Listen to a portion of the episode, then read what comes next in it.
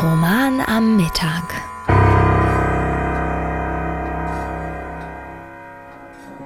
Heute mit Der freie Mensch von Theodor Adorno.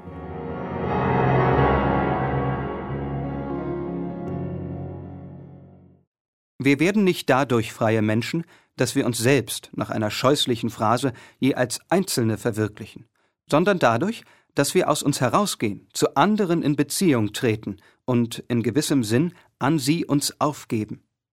Dadurch erst bestimmen wir uns als Individuum, nicht indem wir uns wie Pflänzchen mit Wasser begießen, um allseitig gebildete Persönlichkeiten zu werden.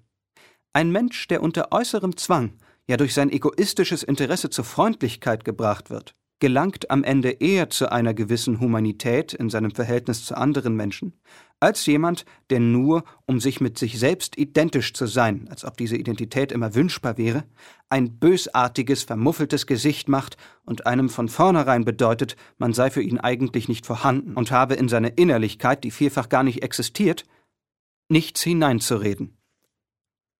Das war Der freie Mensch von Theodor Adorno aus seinem Buch Wissenschaftliche Erfahrungen in Amerika